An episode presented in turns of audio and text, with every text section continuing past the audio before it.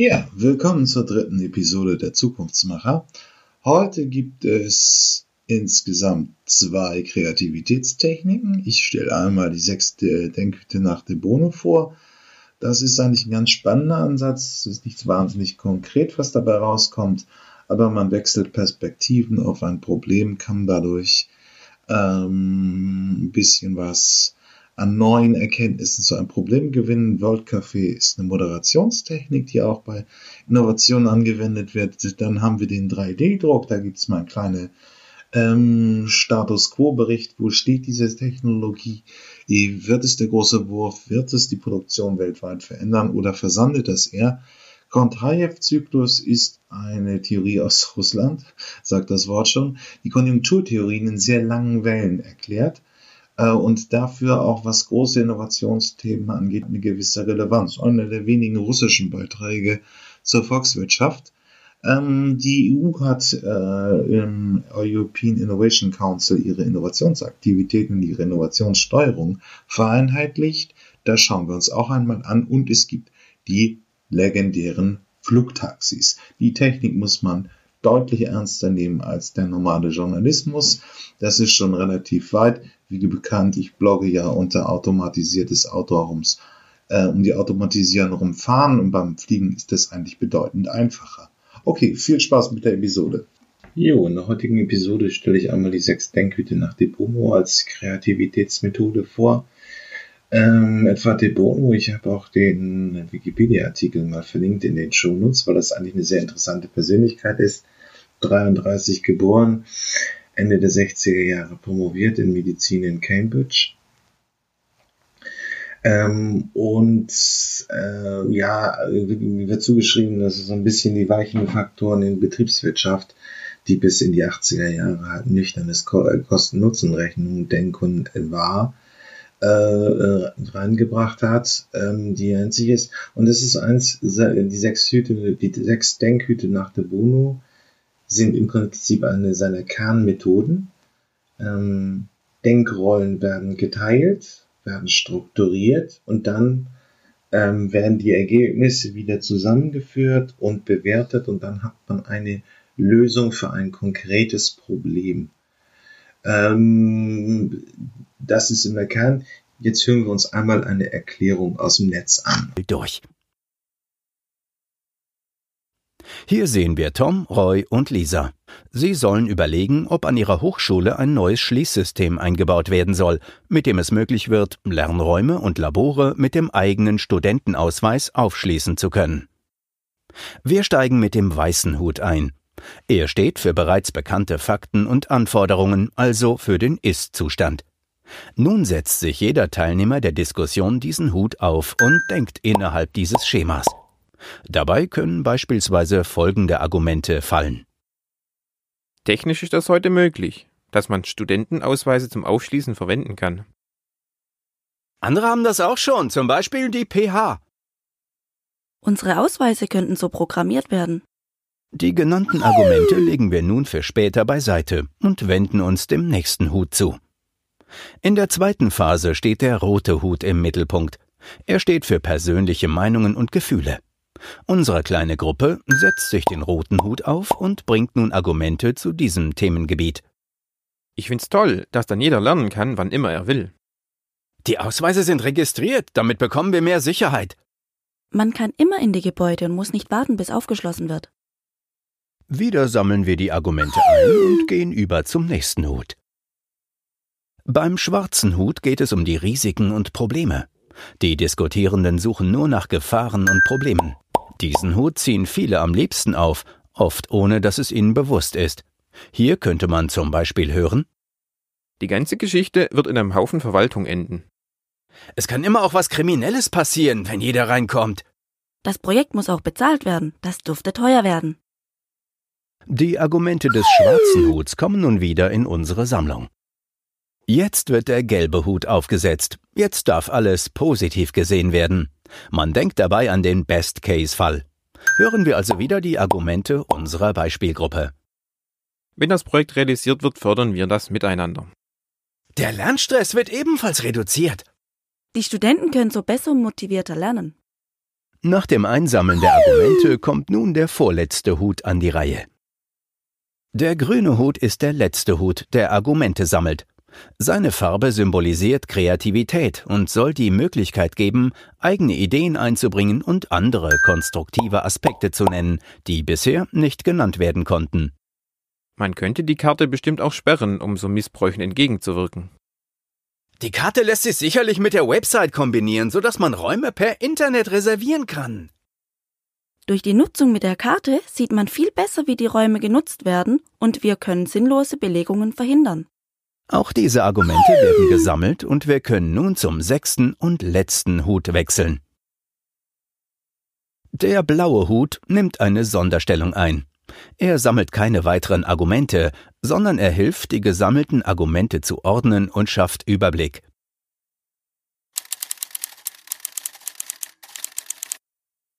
Nachdem wir unsere Argumente aufgelistet haben, arbeiten wir uns mit ihnen in drei Schritten zur Lösung vor. Als erstes sortieren wir sie nach dem Für und Wider. Zum Negativen kommen also die Kosten, Kriminelles und Verwaltungsaufwand. Als zweites suchen wir nach Argumenten, die einander aufheben können. Die Kosten sind nicht so gravierend, da es schon vieles gibt, das verwendet werden kann. Durch konsequentes Registrieren der Nutzer lässt sich Kriminelles verhindern und die Verwaltung lässt sich durch den Einsatz von EDV minimieren. Im letzten Schritt sichtet man die übrig gebliebenen gewichteten Argumente und leitet daraus eine Entscheidung ab. In diesem Fall freut sich das Team, eine klare Lösung gefunden zu haben, die dafür spricht, das Projekt zu realisieren. Ja, genau. Ähm, die Teilnehmer an diesem Prozess setzen sich halt einen Hut auf, haben dann einen gewissen Zeitraum, wo sie wirklich komplett eine Denkrolle annehmen und am Ende übernimmt einer diese Rolle und bündelt diese Diskussion, so dass ein strukturierter Prozess und dann kommt eine Bewertung es ist mehr fast ein Gruppenprozess, wo man eine gemeinschaftliche Lösung hatte. Natürlich kommt irgendwo auch eine innovative neue Idee bei raus, aber es ist erstmal ein, ein stark so, dass in diesem Kommunikationsprozess ähm, das zusammen geordnet wird, die Denkprozesse, und dann eben strukturiert bewertet hat. Ich habe nochmal aus dem Netz eine Quelle von Debono, der ja auch immer noch lebt, ähm, ist jetzt müsste 86 sein, ähm, mal zusammengefasst, die ein bisschen äh, sein Denken und seinen Ansatz bündeln. Eben, dass wir in Möglichkeiten denken müssen, wenn wir in der Zukunft äh, uns mit der Zukunft beschäftigen wollen, mit Innovation beschäftigen wollen, was ist möglich dann wird die Zeit und auch andere Faktoren zeigen, was realistisch ist, aber, aber erstmal müssen wir in Möglichkeiten denken. Und das ist soweit richtig. Und er liefert dann auch noch ein schönes Praxisbeispiel aus der Medizin, wo ein massiver Durchbruch gekommen ist. Ich finde es auch, die Tonqualität ist leider wirklich ein bisschen schlecht, ein bisschen leise aufgenommen, so ein Vortrag. Aber er zeigt halt auch, dass es eben andere Systeme gibt, wo es um Recht oder Wahrheit geht, das Justizsystem, die Normenkontrolle wird durchgeführt, die Kirche will Rechte, die Wahrheit finden, das Übergeordnete, das Intersubjektive. Aber die Lösung des Möglichen, das gehört eher in die Zukunftsforschung. And there's a condition called peptic ulcer, and that means a stomach ulcer or duodenal ulcer. If you had this unfortunate condition, you might be on antacid medicines for 20, even 50 years. You might lose your stomach, removed by surgery. You had a very restricted diet. You couldn't have coffee, you couldn't have alcohol, and so on. You know, it was a pretty miserable life.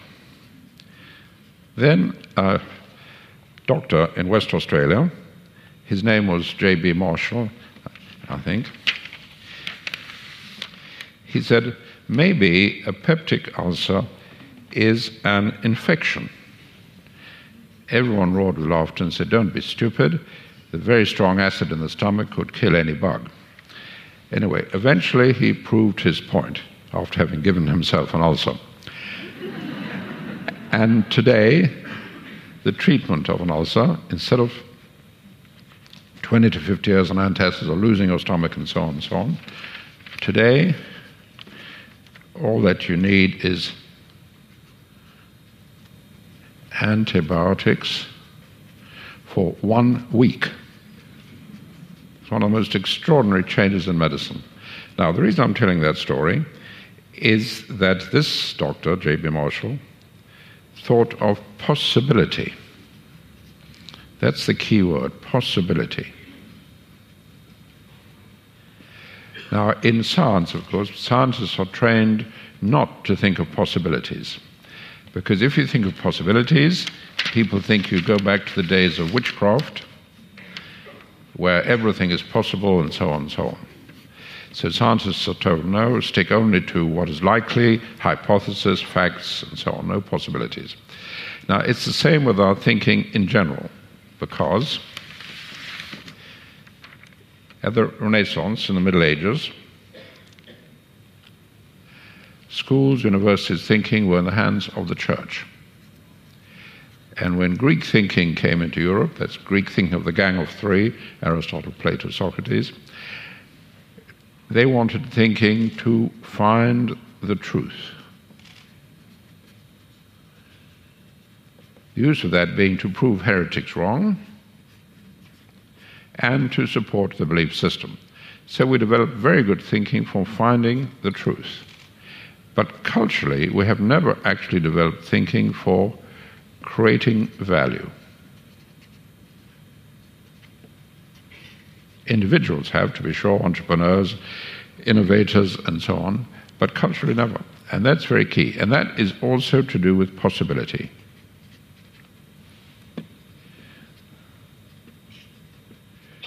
In other words, education is all about the right answer.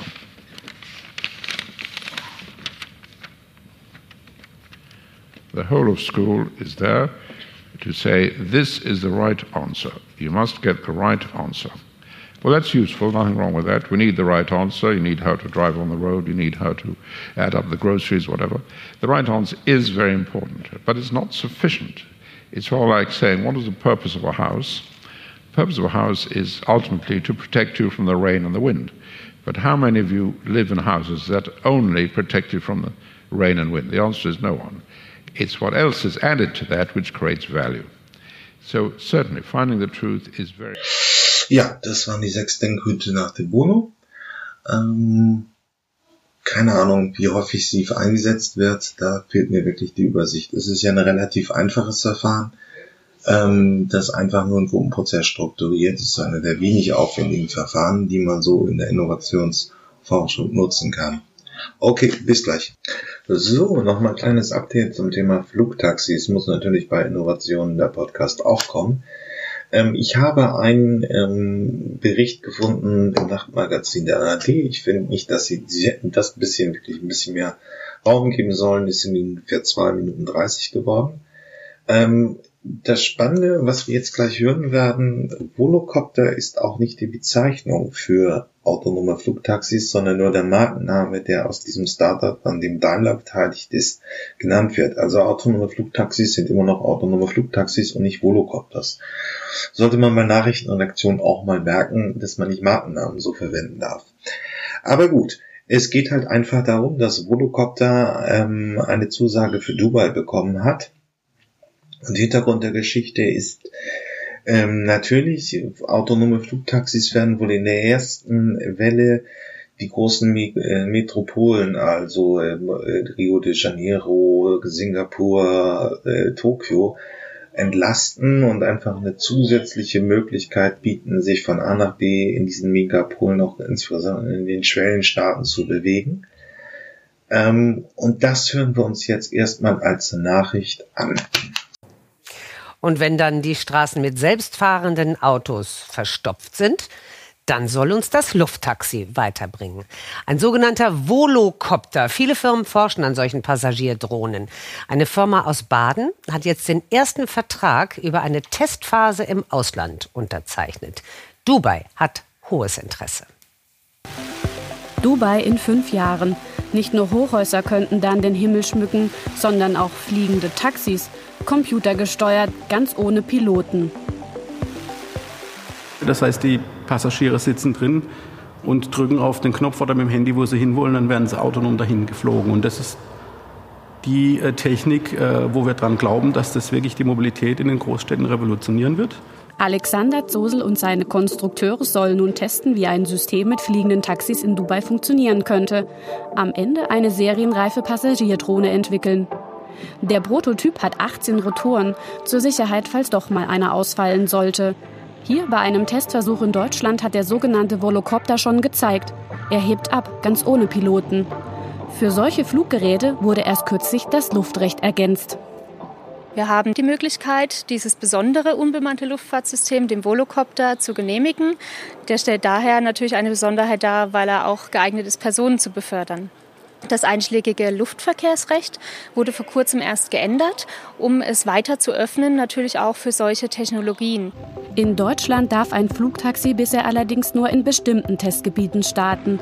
Viele Fragen sind noch offen. Zum Beispiel, wer wird diese Fluggeräte irgendwann kontrollieren? Ein Mensch oder eine Art Roboter? Was sicherer ist, muss jetzt geprüft werden. Dubai jedenfalls will die autonomen Flugtaxis so schnell wie möglich als öffentliche Verkehrsmittel nutzen. Alexander Zosel malt sich das so aus. Das werden ja dann hunderte von Geräten herumfliegen, die ja die Leute abholen oder von bestimmten Routen, also äh, fliegen, wo halt wirklich sagen, vom Flughafen in die Innenstadt fliegen sehr viele, gibt es dann feste Routen.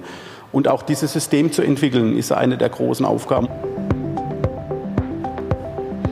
Bis in Dubai selbstfahrende Autos, öffentliche Busse und fliegende Taxidrohnen zu einem autonomen Verkehrsnetz zusammenwachsen, wird es aber noch mindestens zehn Jahre dauern. Ja, soweit so gut. Klicks kommen auch ein YouTube-Channel zu Zukunftsthemen, beschäftigt sich jetzt einmal mit der Drohne von ähm, Airbus ähm, Mitbewerber von Velocopter, es gibt auch noch Lithium. Was wir aber übergeordnet nochmal so sehen können, diese Entwicklung ist im Prinzip sehr, ist sehr plausibel für mich. Ich blogge ja unter dem Blog automatisiertesauto.de ähm, über das Themenfeld autonomes Fahren und eben auch das, was so landläufig selbstfahrende Shuttle genannt wird. Ähm, ich habe ja auch bei meiner anderen Podcast-Reihe, die Zukunftsmobilisten, schon mehrfach Interviews geführt. Also Professor Winner aus äh, Darmstadt ist in Deutschland so ein führender Forscher in dem Bereich. Den hatte ich auch schon. Ähm, Fliegen ist eigentlich sehr simpel von der Navigationsanforderung. Das würde ich nur so als Fachmann mal da reinbringen. Es ist ja ein Punkt, und dann ein anderer Punkt. Da sind keine komplexen Fahrsituationen zu bewältigen. Das ist bei selbstfahrenden Taxis im Stadtverkehr natürlich deutlich anders. Fußgänger, Radfahrer, Tiere, ähm, irgendwelche Blätter, die auf dem Weg sind, stören einfach dieses autonome Fahrzeug sehr. Das ist beim Fliegen nicht so und es ist auch beim äh, wäre auch bei der Schifffahrt nicht so. Es gibt auch schon die ersten Modellversuche, zum Beispiel in Norwegen, äh, wo man ähm, Linien, äh, wo man Shuttleverkehre in der in, in Hafen autonom mit autonomen Schiffen absolviert. Beim Fliegen ist es deutlich relativ einfacher.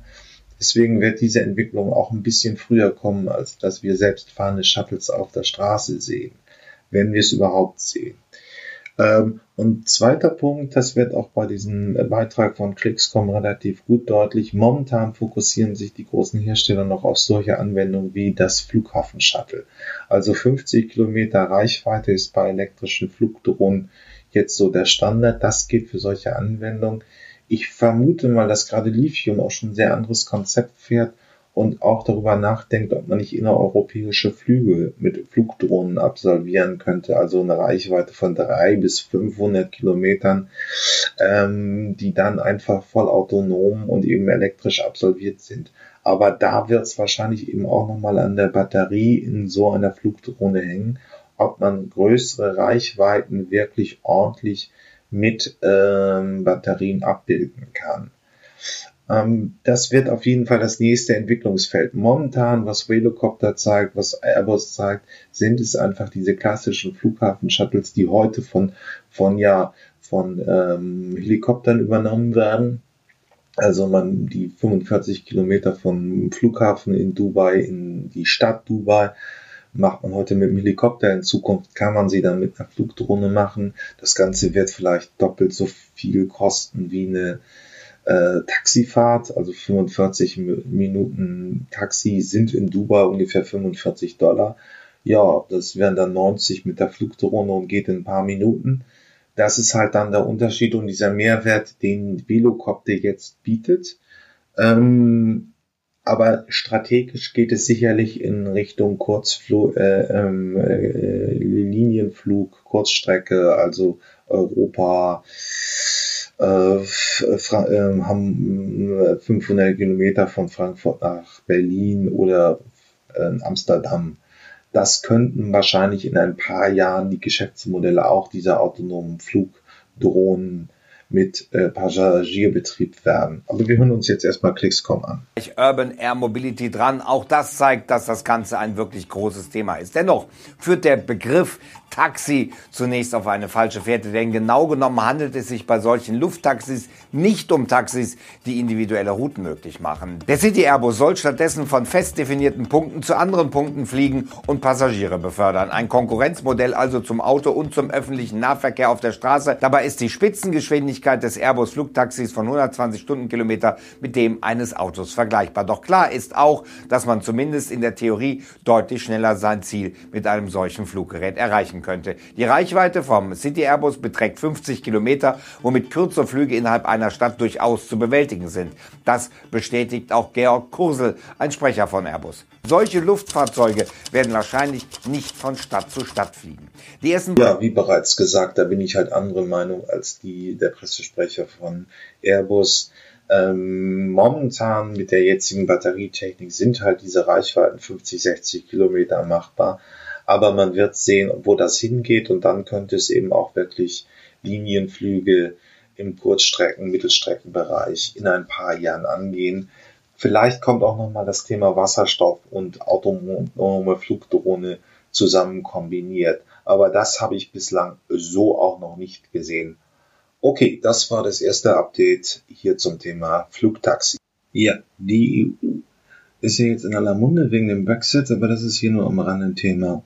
Sie hat jetzt doch, finde ich, in der ganzen Förderlandschaft einmal eine neue Innovation gebracht, der European Innovation Council.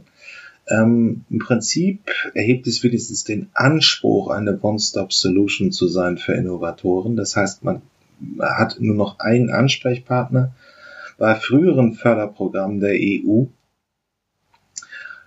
musste man halt in riesigen Vertragswerken unter, ähm, beschreiben, welche Wirkung die einzelne Innovation für alle die, die 27 Mitgliedstaaten hat, von äh, Mazedonien bis Großbritannien. Es war ein riesiger Aufwand. Es gibt sogar auch eine Szene von, von Unternehmensberatern, die sich nur auf diese Frage, diese riesigen EU-Ausschreibungsprogramme äh, konzentriert haben und bei der Antragstellung helfen. Ähm, das ist hoffentlich mit dem European Innovation Council beendet. Soll auf jeden Fall sein. Ausgestattet sind es mit 2,7 Milliarden Euro. Ähm, das ist vergleichsweise viel für die EU. In Deutschland spricht man von 4,5 Milliarden, die da insgesamt zuhören. Das große Dilemma ist halt, dass die USA äh, 65 Milliarden Venture Kapital haben, dadurch eben auch innovativer sind, weil sie auf jedes Thema eine Milliarde speisen können. Ähm, und das ist in Deutschland nicht so. Trotzdem ist die Summe stattlich, natürlich nicht annähernd vergleichbar mit dem, was immer noch an der Agrarsubvention fließt. Aber für Innovationszusammenhänge ist es mehr. Ja, und jetzt hören wir uns einmal kurz die offizielle Pressemitteilung der EU an. Ist zwar auf Englisch, aber dazu gibt es noch nichts auf Deutsch. The pilot of the European Innovation Council is a new initiative that will empower innovators to make a difference. The pilot of the European Innovation Council, or EIC for short, is here to provide support to the boldest and bravest of innovators who aspire to establish new markets or conquer existing ones. How?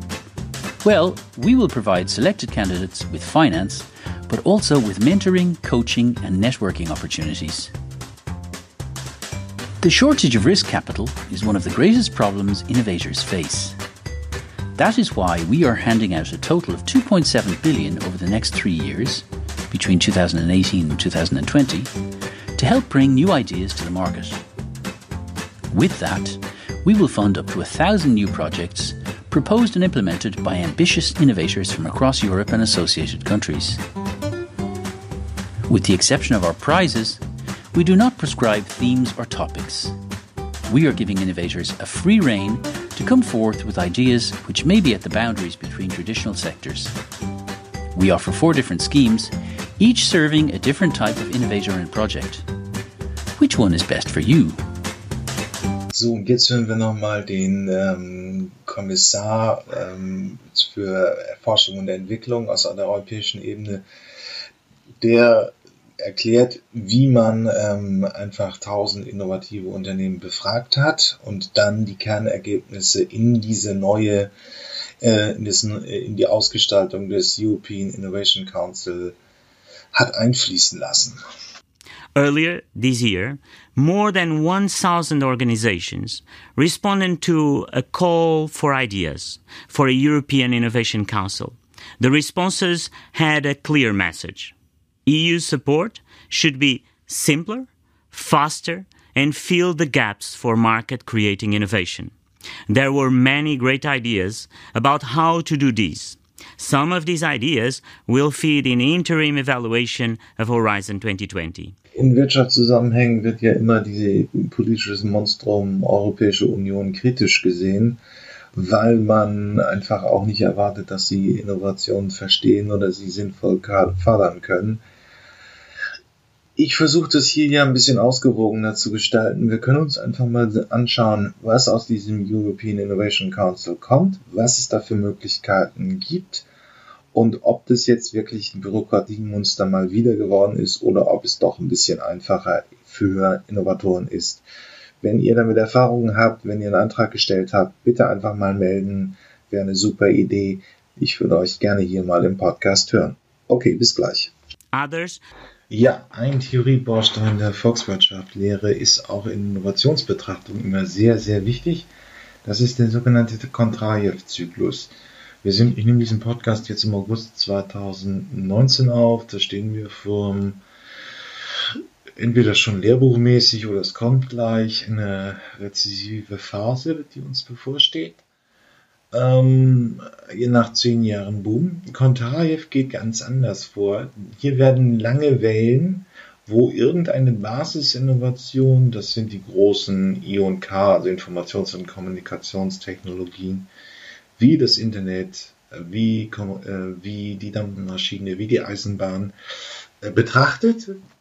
Ähm, und es entsteht dann eben eine veränderte wirtschaftliche Entwicklung ähm, und er denkt darin in 50 Jahren. Üblicherweise werden Konjunkturzyklen auf äh, vier bis acht Jahre gewertet. Deutschland steht jetzt 2019 nach knapp zehn Jahren äh, ähm, Aufschwung nun von einer rezessiven Phase. Aber das ist jetzt hier untergeordnete Bedeutung. Wir wollen uns jetzt einmal auch mit dem Abitur wissen. Also spielt wahrscheinlich in Wirtschafts-LK schon eine Rolle uns mit dieser Theorie vertraut machen und danach kommt nochmal ein ähm, Aspekt auf die wirtschaftsgeografische Einheit, also inwieweit Regionen davon besonders betroffen sind. Diesen Tisch ist jetzt so eine Basisinnovation. Eine Basisinnovation ist eine Erfindung. Und zwar eine Erfindung, die dafür sorgt, dass die Arbeit in ganz vielen anderen Branchen erleichtert wird. Außerdem sorgt so eine Basisinnovation für ganz viele Folgeerfindungen. Nehmen wir mal die Dampfmaschine. Das war eine der ersten Basisinnovationen nach Kondratjew. Die Dampfmaschine sorgte damals dafür, dass das Weben von Stoffen automatisiert werden konnte. Der mechanische Webstuhl wurde erfunden. Die Entwicklung der Basisinnovation, also der Dampfmaschine, führte also zu weiteren Erfindungen, wie dem mechanischen Webstuhl. So hat die Dampfmaschine dann die ganze Textilindustrie umgewälzt. Auf einmal mussten die Menschen nicht mehr von Hand stricken oder spinnen. Danach konnte sich dann so gut wie jeder Klamotten leisten. Die Dampfmaschine hat aber nicht nur die Textilindustrie verändert. Die Maschine hat auch den Bergbau ganz schön erleichtert. Mit Dampfmaschinen war es zum Beispiel viel leichter, Wasser aus den Kohlestollen zu pumpen. Deshalb war es dann viel einfacher, Kohle abzubauen. Dadurch wurde Energie dann viel billiger. Die Dampfmaschine hatte also die Produktion in verschiedenen Branchen nachhaltig verändert. Okay, der Einsatz von neuen Basisinnovationen sorgt also für viele andere Erfindungen. Außerdem verändern Basisinnovationen viele Branchen und Lebensbereiche. So eine Basisinnovation sorgt dann dafür, dass die Wirtschaft langfristig so richtig reinhaut. Irgendwann ist dann aber Schluss. Das Wirtschaftswachstum nimmt wieder ab. Irgendwann haben die Menschen halt genug Kleidung und die Nachfrage ist gesättigt. Dann kommt es eben zur Rezession und zur Depression. Damit es jetzt wieder bergauf geht, ist eine neue Basisinnovation nötig. Circa 50 Jahre nach der Etablierung der Dampfmaschine kam dann zum Beispiel die nächste Basisinnovation zum Zuge.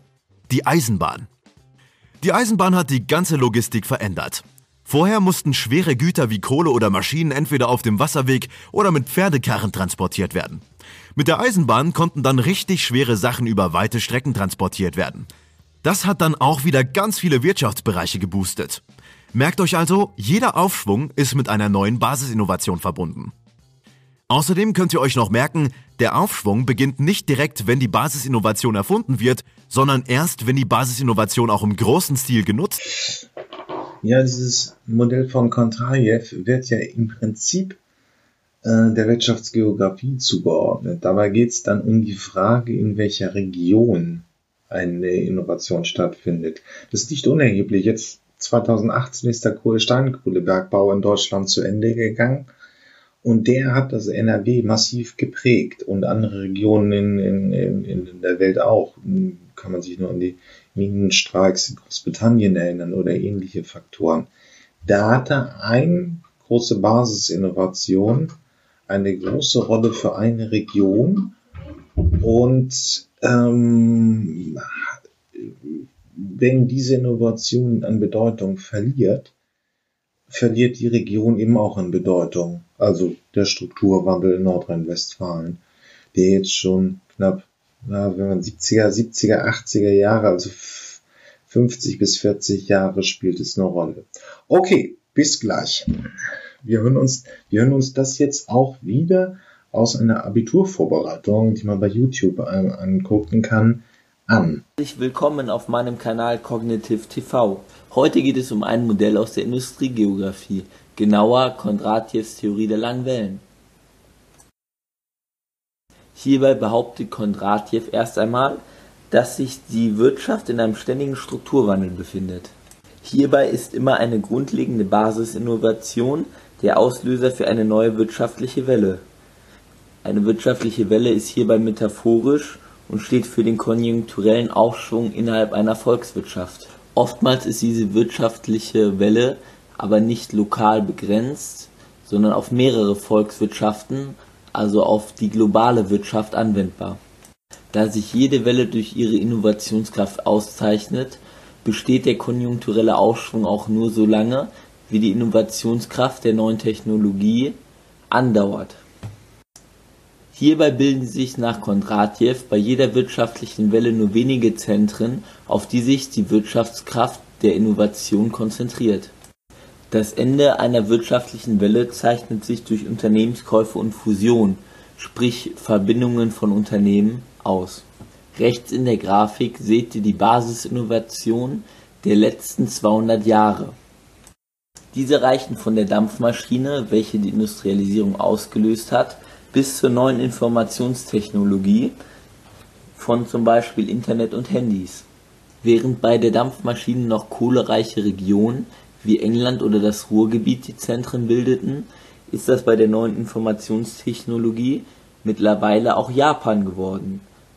Natürlich bleiben weitere Zentren erhalten, aber es stoßen auch neue auf den Markt hinzu.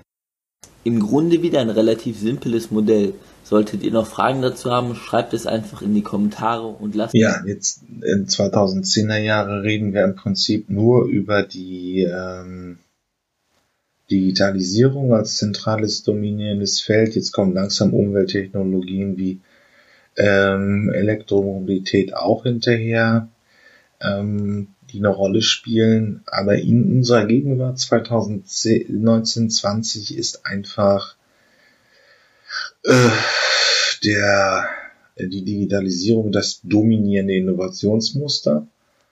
Und das werden wir hier in dieser Podcast-Reihe auch immer mal wieder bearbeiten. Okay, bis dann. Tja, ich wollte hier nochmal ein kleines Update machen zum Thema 3D-Druck. Warum? Naja, erstens, wenn ich mich noch 2012, 13 erinnere, war das ein riesiges Thema von wegen Zukunft der Produktion. Wir kriegen alle 3D-Drucker zu Hause und äh, können praktisch alles fertigen, was wir wollen. Es wird ein riesiger globaler Bruch. Wir müssen auch nicht mehr irgendwie ständig globalisierungsmäßig riesige Container aus China nach Deutschland transportieren, weil wir wieder alles in Deutschland fertigen konnten. Und jetzt stellen sich die Frage, wie sieht das Update mit diesen Technologien aus? Ähm, was ist jetzt Ende dieser Dekade 2019, im Sommer nehme ich das hier auf, eigentlich daraus äh, geworden, aus diesen großen Zukunftsversprechen 2012? Und deswegen gehen wir gleich mal rein. Ich habe vom Planet E, das ist so ein bisschen, naja, äh, vom ZDF. Was ist der Tenor? Sie machen immer so ein bisschen die positiven Themen, also äh, 3D-Druck als Chance, Umwelt, Nachhaltigkeit, Zukunft des Verkehrs, für so eine halbe Stunde irgendwo versteckt im Hauptprogramm. Aber sie erklären jetzt mal ganz gut den 3D-Druck, was es nochmal einfach ist, so als kleine Auffrischung damit wir hier, also meine geneigten Podcast-Hörer und ich, nochmal kurz uns vergegenwärtigen, was der 3D-Druck alles so sollte und konnte. Und das hören wir uns jetzt gleich mal an. Gegenstände entstehen, wie aus dem Nichts, weil eine Maschine Schicht für Schicht Objekte erschaffen kann, aus Kunststoffen oder auch Metallen. Baupläne aus dem Computer werden unmittelbare Wirklichkeit. Wir sind in einer neuen Welt. Software und Materialforschung verschmelzen. Vom digitalen Entwurf bis zum fertigen Produkt war der Weg noch nie so kurz. Mit dreidimensionalen Druckverfahren werden neue Designs realisierbar. Ihre Herstellung benötigt weniger Material, Arbeitsaufwand und Energie. Das ermöglicht Waren in geringeren Mengen, bedarfsorientierter und näher beim Kunden zu produzieren. Hat diese Technologie revolutionäre Kraft? Wird sie Warenströme und Märkte verändern?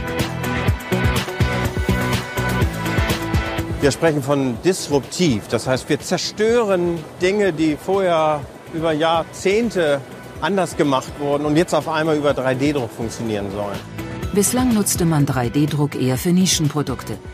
Doch nun sollen die Verfahren zu einer Schlüsseltechnologie zukünftigen Wirtschaftens werden, die sogar abgewanderte Industrien wieder zurück nach Deutschland bringen könnten.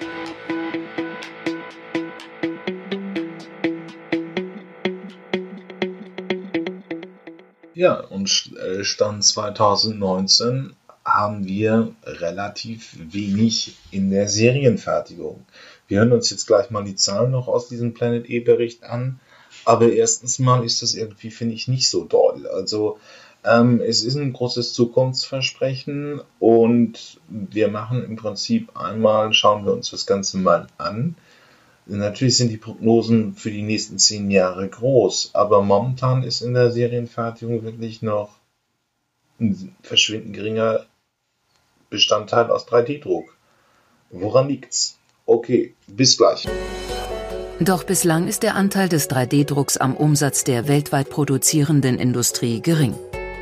Von insgesamt 12 Billionen Dollar machte die 3D-Druckbranche 2017 nur rund 7 Milliarden Dollar Umsatz. Bereits in zehn Jahren sollen 100 Milliarden Dollar Umsatz erreicht werden. Ja, und wenn man sich mit dem Thema beschäftigt, dann findet man eine Reihe von diesen immer noch sehr optimistischen ähm, Aussagen von Experten in dem Feld. Hier haben wir einen Bericht von Arte, ähm, wo einfach alles Mögliche einmal dargestellt wird, aber die Frage sich eben auch nicht beantwortet wird, wann und wie wir das mal in der realen Fertigung sehen. Ähm, das ist halt hier ein ganz interessanter Punkt. Da stellt sie einmal kurz vor, was es da so für Möglichkeiten gibt aber bleibt in der Frage schwammig, warum wir die nicht sehen. Also noch nicht in der realen Fertigung und eben auch noch nicht massenweise in, in Fertigungsprozessen. Moment. Also tatsächlich, man kann alles drucken. Man wird in der Zukunft mehr drucken können, als man sich jetzt vorstellen kann. Man kann also zum Beispiel äh, Brillengestelle drucken. Das ist sehr einfach und sehr klein. Das kann man sogar mit ganz normalen kleinen Druckern machen. Man kann inzwischen Essen drucken. Man wird Organe drucken können. Und äh, man kann heute schon Häuser drucken, ganze Häuser. On peut imprimer des maisons? Äh, man kann also tatsächlich ganze Häuser schon drucken, ja. Äh, also diese Technologie besteht schon seit einigen Jahren, nennt sich Contour Crafting und äh, funktioniert wie ein ganz normales 3D-Drucksystem, nur mit einem überdimensionalen 3D-Drucker, der natürlich größer sein muss als das ganze Gebäude. Aber es funktioniert genauso. Sie schicken also die Daten an den 3D-Drucker und der 3D-Drucker druckt aus einem, äh, einer Art Betongemisch ein ganzes Haus. Ja, und wenn man sich mit dem Thema beschäftigt, dann findet man eine Reihe von diesen immer noch sehr optimistischen ähm, Aussagen von Experten in dem Feld. Hier haben wir einen Bericht von Arte, ähm, wo einfach alles Mögliche einmal dargestellt wird, aber die Frage sich eben auch nicht beantwortet wird, wann und wie wir das mal in der realen Fertigung sehen. Ähm, das ist halt hier ein ganz interessanter Punkt. Da stellt sie einmal kurz vor, was es da so für Möglichkeiten gibt aber bleibt in der Frage schwammig, warum wir die nicht sehen. Also noch nicht in der realen Fertigung und eben auch noch nicht massenweise in, in Fertigungsprozessen. Moment. Also tatsächlich, man kann alles drucken. Man wird in der Zukunft mehr drucken können, als man sich jetzt vorstellen kann. Man kann also zum Beispiel äh, Brillengestelle drucken. Das ist sehr einfach und sehr klein. Das kann man sogar mit ganz normalen kleinen Druckern machen. Man kann inzwischen Essen drucken. Man wird Organe drucken können. Und äh, man kann heute schon Häuser drucken, ganze Häuser. On peut imprimer des maisons? Äh, man kann also tatsächlich ganze Häuser schon drucken, ja.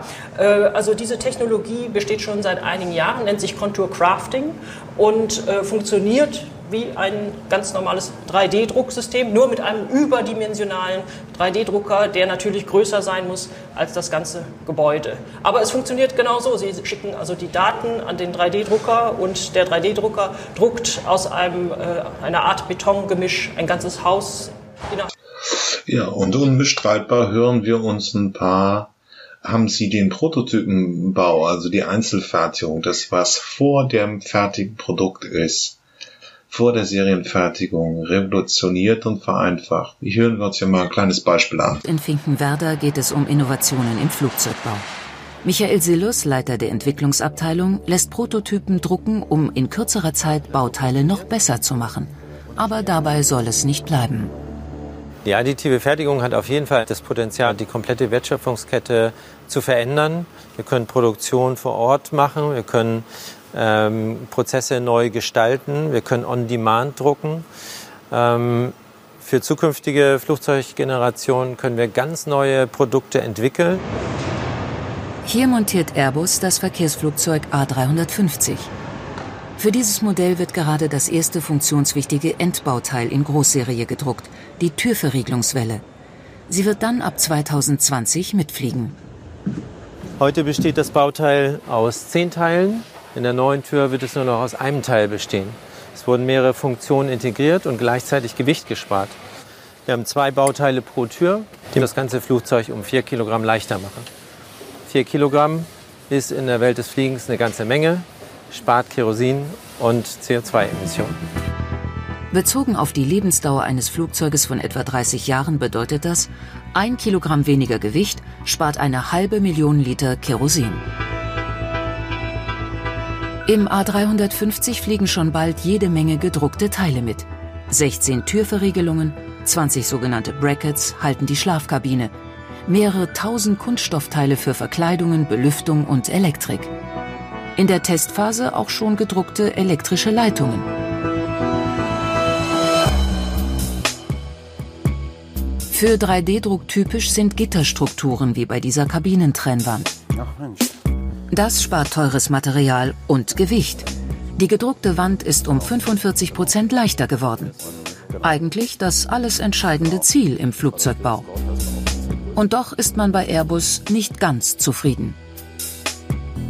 Das ist ungefähr die größte Bauteilgröße, die wir derzeit realisieren können. Wir würden gerne größer bauen. Insgesamt mussten wir 900 Stunden einkalkulieren, um die komplette Trennwand in insgesamt sieben Baukammern ähm, herzustellen. Das bedeutet, siebenmal mussten wir einen Drucker starten, der uns dann 116 Bauteile gefertigt hat. 900 Stunden Druckzeit für nur eine Kabinentrennwand. Das ist zu aufwendig. In Zukunft will man nur noch die Gussform drucken und dann wieder gießen. Die konventionelle Massenproduktion ist bei hohen Stückzahlen immer noch deutlich schneller und bei Metallen sogar zehnmal günstiger als 3D-Druckverfahren. Bei Airbus wartet man. So, und jetzt erklären wir uns nochmal aus dem Planet E-Beitrag vom ZDF die Herren von Airbus, wie die Technik und wie der 3D-Druck schon in der, um, im Serienbau angewendet wird und woran es noch klemmt. Ähm, dass irgendwie Einzelteile schon äh, teilweise, also kleinere Teile schon gefertigt werden können, aber eben keine größeren Einheiten. Und dann schwenkt man eben nochmal zu tradierten, äh, etablierten äh, Fertigungsverfahren zurück, wie dem guten alten Gießen. Und baut es dann eben äh, nicht mit einem 3D-Druck. Hier wird so ein bisschen klar, wo die Grenze eben noch in einer Anwendung ist. Also desto größer es wird, desto schwieriger es ist. Und eben auch die Frage, welche Materialien verwendet werden. Okay, bis gleich. Hamburg. Bei Airbus in Finkenwerder geht es um Innovationen im Flugzeugbau. Michael Sillus, Leiter der Entwicklungsabteilung, lässt Prototypen drucken, um in kürzerer Zeit Bauteile noch besser zu machen. Aber dabei soll es nicht bleiben. Die additive Fertigung hat auf jeden Fall das Potenzial, die komplette Wertschöpfungskette zu verändern. Wir können Produktion vor Ort machen, wir können ähm, Prozesse neu gestalten, wir können on-demand drucken. Ähm, für zukünftige Flugzeuggenerationen können wir ganz neue Produkte entwickeln. Hier montiert Airbus das Verkehrsflugzeug A350. Für dieses Modell wird gerade das erste funktionswichtige Endbauteil in Großserie gedruckt, die Türverriegelungswelle. Sie wird dann ab 2020 mitfliegen.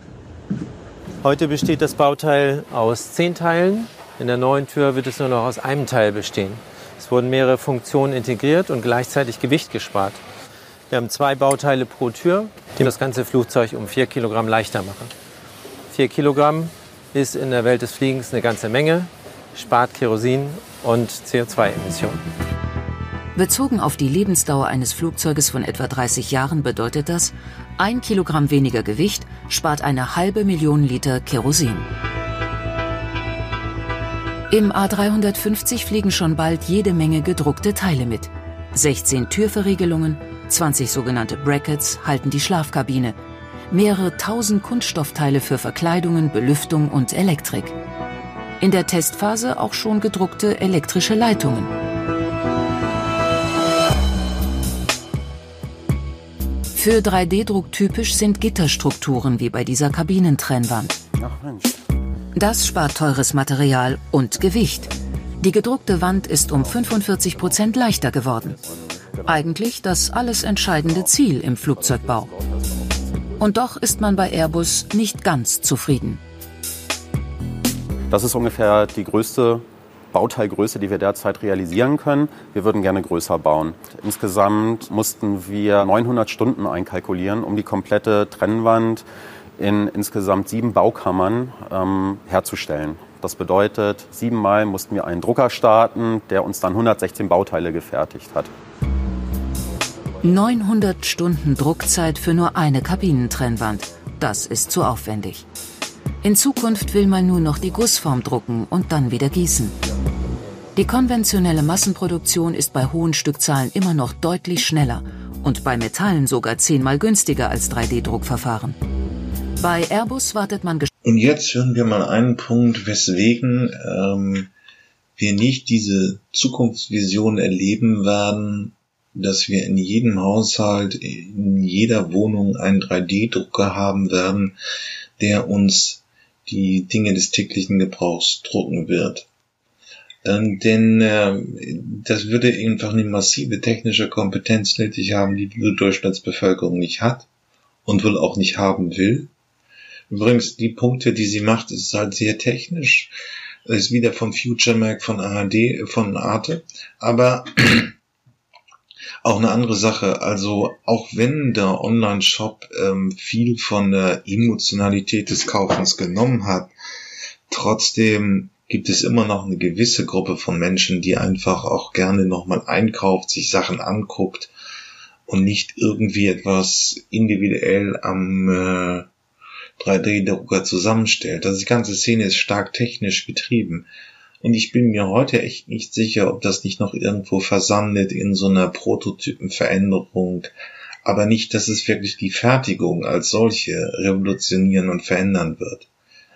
Ähm, das wegen zu. Aber erstmal macht sie jetzt einen sehr interessanten Punkt.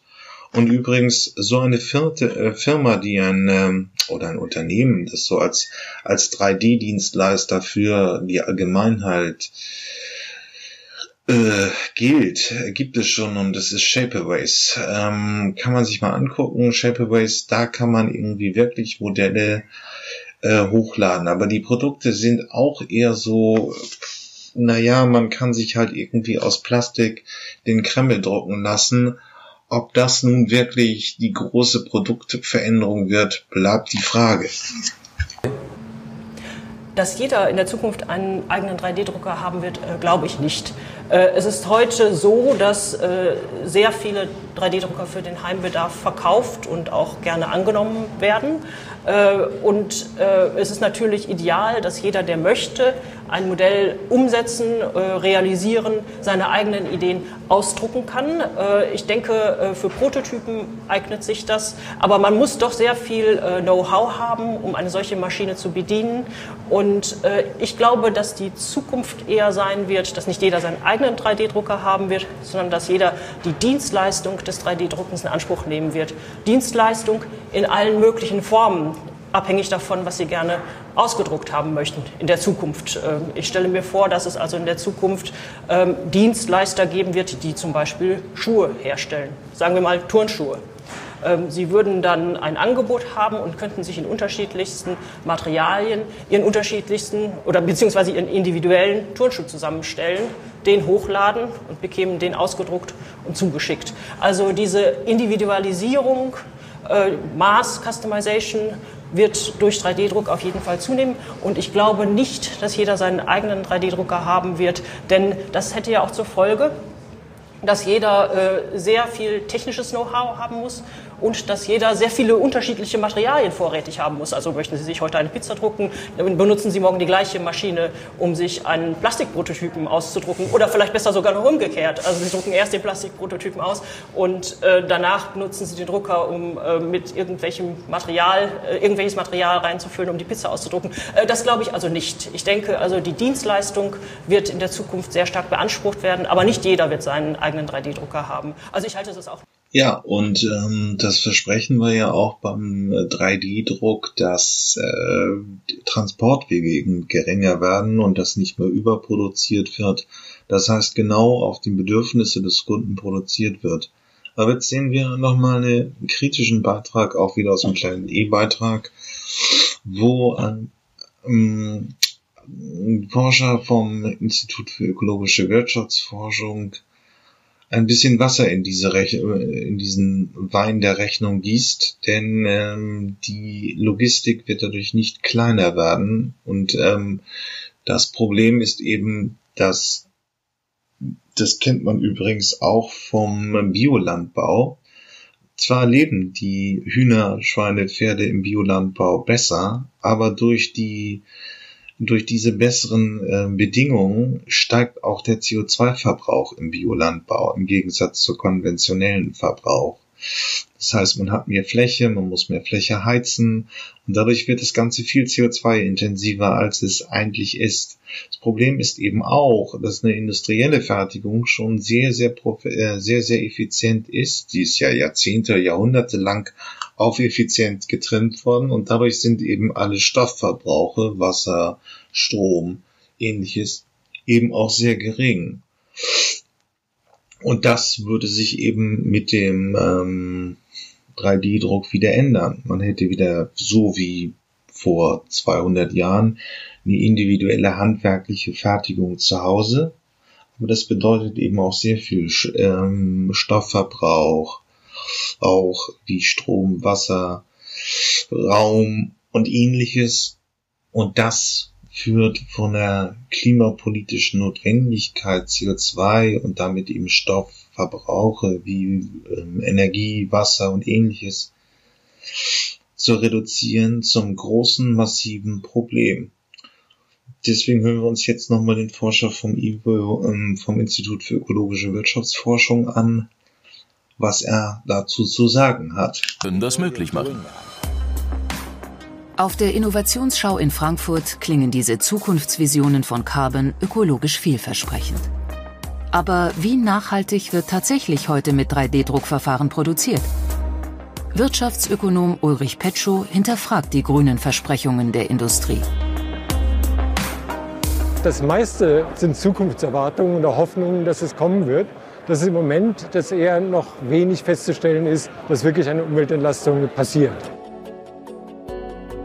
Das Institut für ökologische Wirtschaftsforschung hat die Umwelteffekte einmal genau durchgerechnet. Ist eine zu Hause gedruckte Handyschale ökologischer als eine in Asien massenproduzierte? Nein, derzeit ist ihre Umweltbilanz gleich.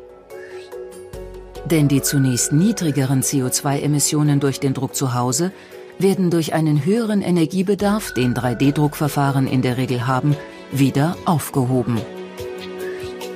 Es ist weder besonders ökologisch noch besonders wirtschaftlich, sondern es bedarf bestimmter Bedingungen, dass es sich äh, rentiert für die Unternehmen. Für die Industrie rechnen sich die teureren 3D-Druckverfahren häufig nur, wenn Bauteile dadurch deutlich leichter oder schneller herstellbar werden. Das wäre auch besser für die Umwelt, weil Material eingespart wird. Und persönliche Unikate vielleicht nicht ganz so schnell auf den Müll landen. Ja, wir haben da im Prinzip auch nochmal jetzt, hören wir uns nochmal von einem niederländischen Startup den Recycling-Gedanken an, hinter dem, ähm, der möglich wird durch einen 3D-Druck, dass man also einfach den Kunststoff, den man da per Drucker zu einem neuen Gegenstand äh, zu, formt, eben aus Recyclingmüll gewinnt. Ähm, das wäre natürlich ein Beitrag zur Ressourceneffizienz, weil einmal die, die einfach die Energie, die aufgewendet ist in die, für die, für die ersten Plastikprodukt, also die Wasserflasche, dann ein zweites Mal für ein neues Produkt verwendet wird, das dann mittels 3D-Druck hergestellt wird. Das heißt, man kann den Energieaufwand besser verteilen auf mehrere Produkte. Wäre natürlich ein Lösungsansatz und wäre dann, egal wie man es hochrechnet, ein sehr positiver Beitrag äh, für die Nachhaltigkeit und für den CO2-Problematik. Ähm, nur ist jetzt auch ein Startup, ist eben auch noch nicht so der Branchenstandard dass man Recyclingprodukte verwendet und ähm, die Niederländer, die da im Bericht vorkommen, beziehen sich halt auf so ein diffuses Gefühl ähm, bei Kunden, eben günstigere Produkte, ähm, die die grüne Produkte haben möchten. Es ist aber eben noch bei weitem kein Branchenstandard im 3D-Druck. Na, schauen wir mal. Bis gleich. Jetzt sehen wir einmal eine Grundstruktur hm, des World Cafés. Ich möchte Ihnen hier verschiedene Innovationsmethoden vorstellen. Das World Café, ja, ich würde es immer noch dazu hin. Es ist dazu da, neue Ideen zu finden. Auch kreative Lösungen können entstehen. Aber das Ganze erinnert natürlich auch sehr stark schon ein bisschen an thematische Arbeit in der Schule. Es hat auch einen sehr starken Netzwerkcharakter. Man kann einfach an ähm, man wird aufgeteilt auf verschiedene Gruppen und immer ein Moderator bleibt an dem Tisch und bearbeitet ein Thema, eine Frage. Äh, und durch den Durchlauf der Gruppen untereinander gewinnt man halt sehr, sehr viele unterschiedliche Perspektiven auf genau dieses Thema. Das ist im Prinzip das Grundprinzip, aber wir hören uns das jetzt noch einmal genauer an. In diesem Video geht es um das World Café. Der Dozent oder die Dozentin legen vorab fest, wie viele und welche Themen bzw. Fragen in der Lehrveranstaltung bearbeitet werden sollen. Der Seminarraum wird so vorbereitet, dass so viele Tische separat im Raum aufgestellt werden, wie es Themen bzw. Fragen gibt. Auf jeden Tisch werden ein großes weißes Stück Papier und ausreichend Filzstifte gelegt. Der Kurs wird in Gruppen eingeteilt. Empfehlenswert ist eine Gruppengröße von vier bis sechs Teilnehmenden. Jede Gruppe setzt sich an einen Tisch. Pro Gruppe wird ein Gastgeber oder eine Gastgeberin bestimmt.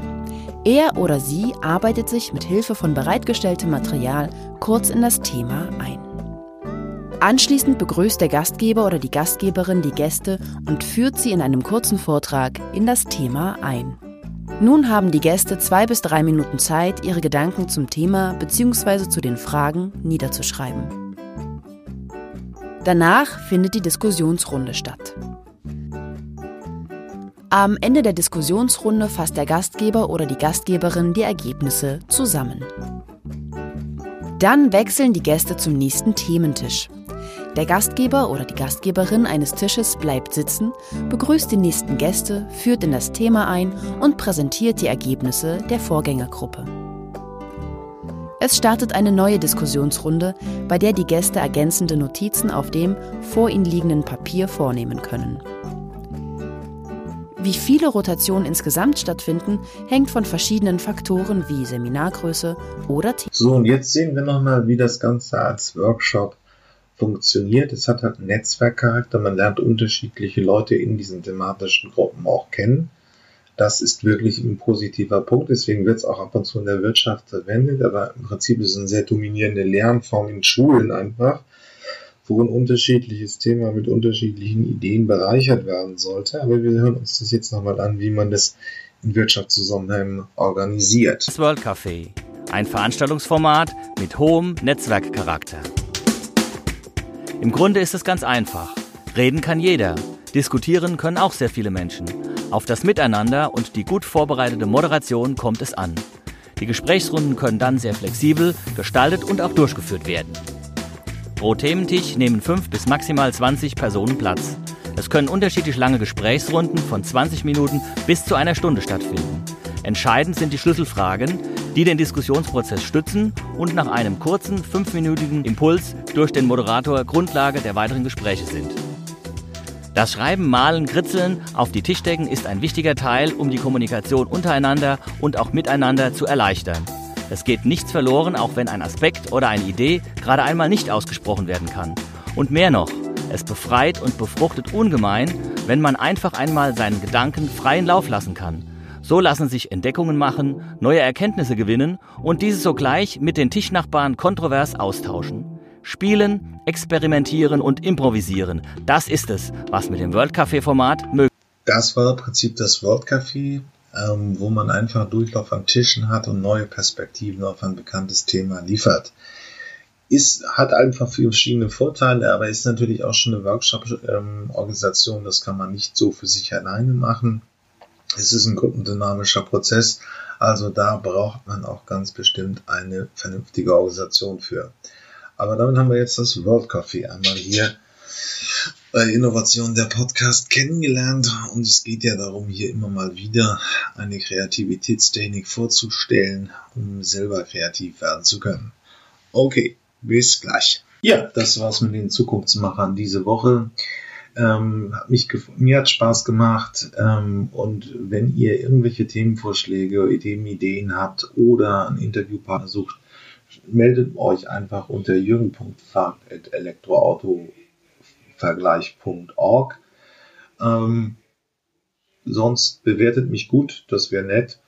Äh, und bis zum nächsten Mal. Tschüss.